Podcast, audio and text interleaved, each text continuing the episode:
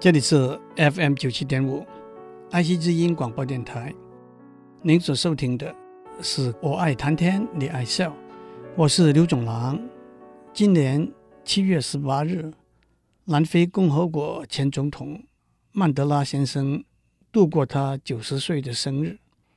他是一九九三年诺贝尔和平奖的得奖人，一位自由民主的斗士。也是全世界最受敬仰的一位，代表了道德和勇气的领袖。他在南非追求种族平等、和谐的努力和奋斗，为全人类树立了风范和榜样，带来了激励和鼓舞。美国《时代》杂志的一位和曼德拉先生相交多年的资深记者。写了一篇报道，题目是“从曼德拉的经验观察到的领导者的八个信条”。我想以这篇报道的内容为主，谈谈领导者的气质和能力。让我首先指出，领导者是一个广泛的名词。领导者的使命是带领他的追随者一起去追求一个目标。完成一个任务，但是国家的总统、企业的董事长、政党的党魁、战场上的将军、学校的校长、宗教、道德和精神的领袖，他们权力的来源不同，或者经由任命，或者经由选举，他们权力的范围和限度不同，将军。有生杀大权，校长得受校部会议的约束，甚至有些人，例如宗教、道德和精神的领袖，他们根本没有任何实质的权利。同时，不同的领导者也有不同的追随者。在企业里头是工程师和技术员，学校里头是教授和学生。在政党里头是有共同政治理念的党员，在宗教里头是有共同宗教信仰的信徒。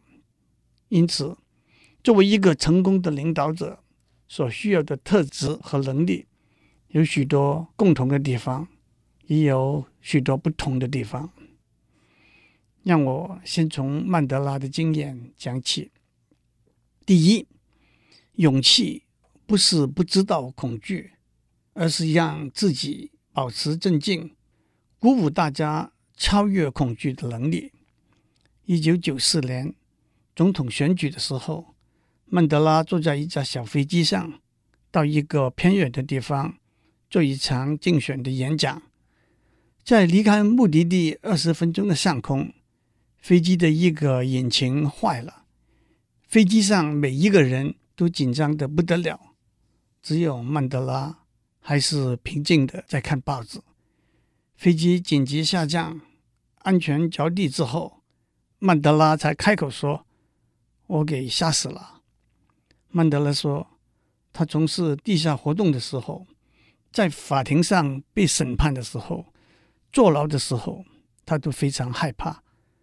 但是他说，虽然心里害怕，但是作为一个领袖。”他不能够让追随他的人感觉到他在害怕。许多跟他一起被囚禁在监狱里头的人说，只要看到曼德拉抬头挺胸在监狱的操场上走过，就可以帮助他们克服恐惧。这也正是苏洵在他的一篇文章《新俗论》里头讲的：“泰山崩于前而色不变。”泰山要倒下来了，还是面不改容。苏洵又说：“一个领导人应该让追随他的人无所顾忌，有所依靠。但是，能够把自己内心的恐惧转变为对群众克服恐惧的鼓舞，领导者需要的不是一副假面具，而是坚定的信仰和理念。”坚定的信仰和理念是一个领导者勇气的源泉。有了坚定的信仰和理念，才不会害怕，不怕挫折，不怕困难，不怕危险。市场的波动、资金的短缺、竞争对手的强悍，都足以让一个企业的领导人担心害怕。但是他必须坚持自己的理念，用勇气来鼓舞全体员工。第二，领导者要站在前面第一线，但是不要忘掉他背后的群众基础。一九八五年，当曼德拉接受斜护线手术之后，他回到监狱里头，被跟他的朋友完全分开隔离。那是二十一年来的第一次，大家都很紧张，提出抗议，但是曼德拉采取的是。塞翁失马，焉知非福的态度。他在监狱里头单枪匹马的开始和政府谈判，结合多年来他的政党非洲民族议会 ANC 要用武装斗争来逼使政府就范的策略是背道而驰的。许多他的支持者不相信被囚禁的人可以有效的和政府谈判。他们认为他在冒一个很大的风险，甚至以为他在出卖他的支持者。但是他一方面积极的和政府谈判，一方面耐心的向他的支持者解释，说服他们。他说：“取消种族隔离政策是他们的目标，武装斗争和和平谈判都不过是战术的运用而已。”一个领导者必须站在高处。看得广，看得远。一个领导者必须有提出新的观点、策略和方法的能力，但是新的事物必然有不确定的因素，不能够马上被广大的群众了解和接受。站在最高峰，往往是最孤单的，也正是古人说的“高处不胜寒”。因此，一个领导者。不但要能够坚持他的理念，更要有能够让追随他的人接受、支持他的理念的魄力和魅力。有些时候必须经过耐心的、理性的解说和诱导，但是有些时候也必须从坚定的开始来建立群众的信心和追随。一个没有远见的领导者不会成功，一个没有群众支持的领导者。不会抵抗得了失败的考验。第三，一个领导者必须站在群众的后面，领导他们，让他们觉得他们自己是走在最前面的领导者。曼德拉常常用他小时候牧羊的经验作为例子，要把一群羊带到山顶，最有效甚至是唯一的方法，是在羊群后面把他们赶到山顶上去。让我讲讲主持一个会议的几个原则。第一，主持会议的人必须对议题的背景、来龙去脉有充分的了解和掌握。第二，主持会议的人必须先对几个可能的决定和这些决定的后果有相当的分析。第三，主持会议的人对最后的决定应该有某一个程度的坚持。和某一个程度的弹性的预估。第四，主持会议的人对与会者的观点和个性要有相当的认识。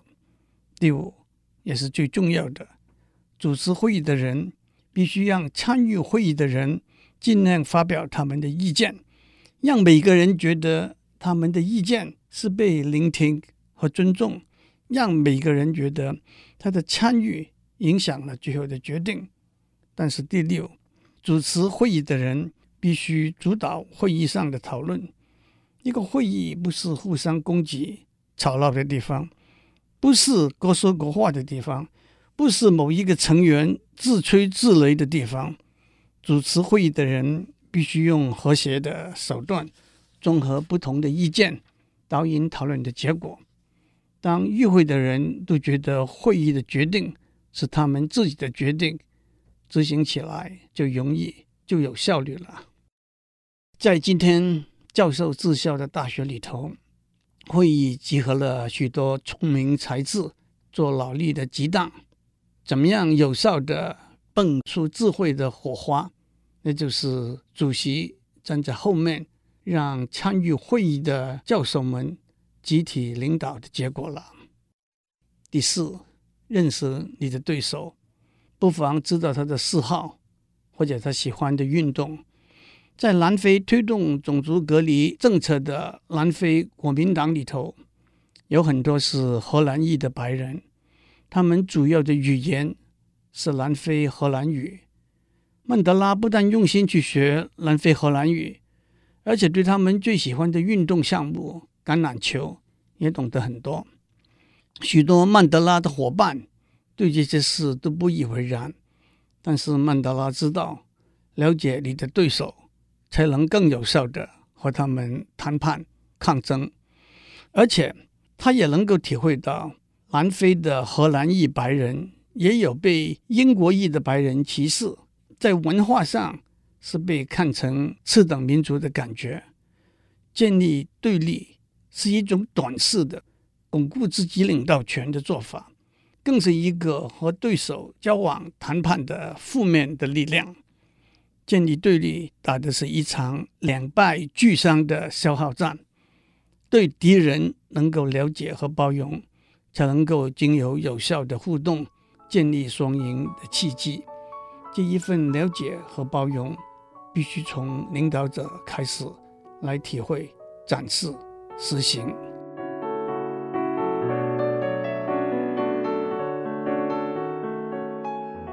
我们在上面讲到，美国《时代》杂志一位和曼德拉先生相交多年的资深记者，整合了曼德拉的经验，提出领导者的八个信条。第一，勇气不是不知道恐惧，而是自求镇静，并且鼓舞大家超越恐惧的能力。第二，一个领导者必须站在前面第一线，但是不要忘掉他背后的群众基础。第三，一个领导者必须站在群众的背后，领导他们。第四，认识、了解你的对手。让我们继续讲下去。第五，和你的朋友，更要和你的对手保持密切的关系。首先，一个领导者对自己底下的人，在处事上要能够了解和包容，在待人上要能够爱护和热情，这样才会产生强大的向心力。更何况在政治里头，今天的战友。往往是潜在的对手，今天的对手何尝不会变成未来的战友？曼德拉愿意把党里头他并不是最喜欢、最信任的人纳入他的智囊团里头。他也认为拥抱敌人就是控制敌人最有效的方法。曼德拉有极强的亲和力，他会让跟他在一起的每一个人。感觉到被关怀，虽然在政治圈子里头，人和人之间的关系是格外复杂的，但是任何一个圈子里头的领袖，亲和力是不可以缺少的元素。亲和力并不是虚伪的笑脸、例行的假动作，亲和力来自对人和人之间的关系的兴趣。亲和力来自看到人性美丽温暖的一面。一个领导者不能够把人和人之间的关系完全建立在利害关系上头。一个靠利害关系来领导别人的人，也肯定的会全然因为利害关系被别人唾弃。第六，仪表是很重要的，特别是永远保持一份笑容。孟德拉很注意他的衣着。年轻的时候，他穿的是剪裁合度的西装。现在我们在电视上看到他的时候，他穿的差不多一定是他的注册商标的彩色鲜艳长袖的花衬衫。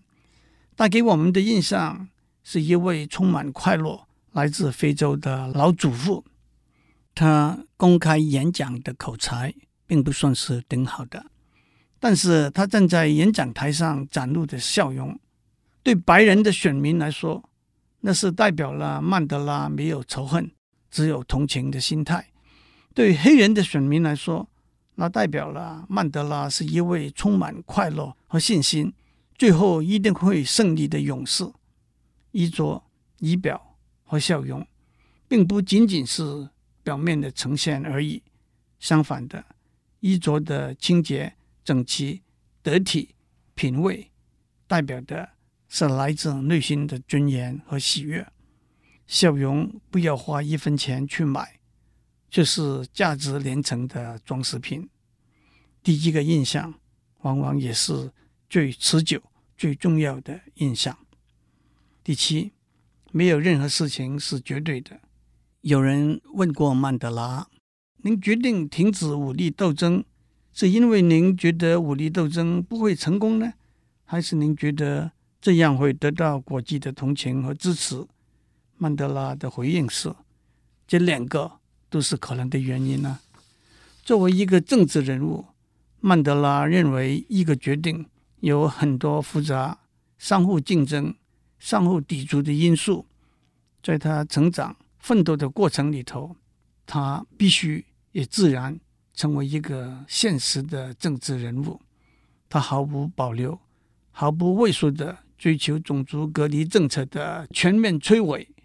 但是他知道，种族隔离政策的形成有复杂的历史、社会、心理因素，必须在全面考虑这些因素之下，寻求可行的答案。一个领导者必须有坚定不移的目标。和不可以折中退让的原则，但是也必须寻找实在可行的方法和路径，遵守这些原则，达到这个目标。一个领导者的责任是完成一个任务，他不能够为了完成任务而违背了基本的原则，但是他也不能够光有原则而没有结果。第八，能够接受失败和失望。也是一个领导人必须有的特质。一九九三年，曼德拉建议把南非公民投票的最低年龄定为十四岁，因为他发现，虽然在世界上多数国家的公民投票最低年龄是十八岁，但是也有例外，例如印度尼西亚、北韩是十七岁，澳大利亚、古巴、巴西是十六岁。但是他这个建议得不到什么支持，他就不再推动这个想法了。知道在什么时候欣然离开一个位置，停止一个议题，放弃一个注定失败的政策和观念，是一个领导者最不容易做到的事情。在南非的历史上，曼德拉最伟大的一个贡献，可以说是他在一九九四年经过全民普选。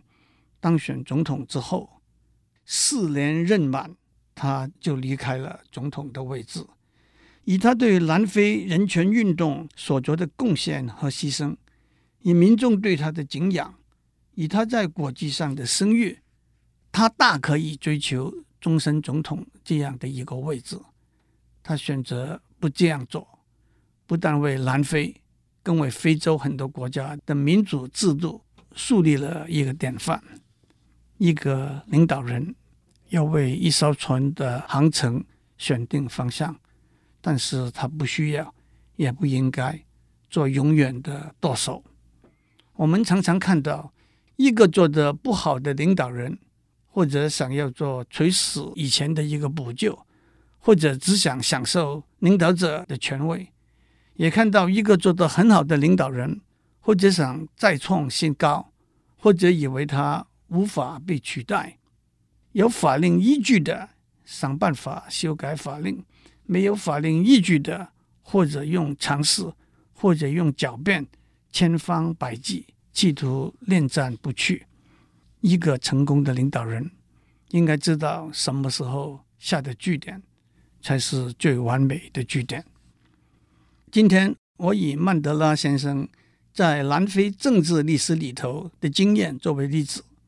谈到领导者的气质和特性，我在开始的时候讲过，在不同的时空环境之下，领导者的定位是不完全相同的。曼德拉在一个经济条件恶劣、民主制度薄弱的环境之下，最后以和平的手段达到完全消除种族隔离政策的目标，也成为举世敬仰的一位道德精神领袖。曼德拉的故事为领导者的气质和特性做了一个很好的示范。今天我们常常讲领导能力的重要，听到在学校里头应该怎样培养领导能力的论述。有人问：领导的能力是可以培养的吗？我的答案是可以的。我的答案是一个万变不离其宗的答案：多读书，多思考。当我们看完曼德拉的故事的时候，我们会有深刻的了解，一个领导者是怎样诞生、怎样成长、怎样成熟、怎样离开他最高的位置，寻求更广、更大的空间。让我们献上一个延迟了的祝福：生日快乐，曼德拉先生。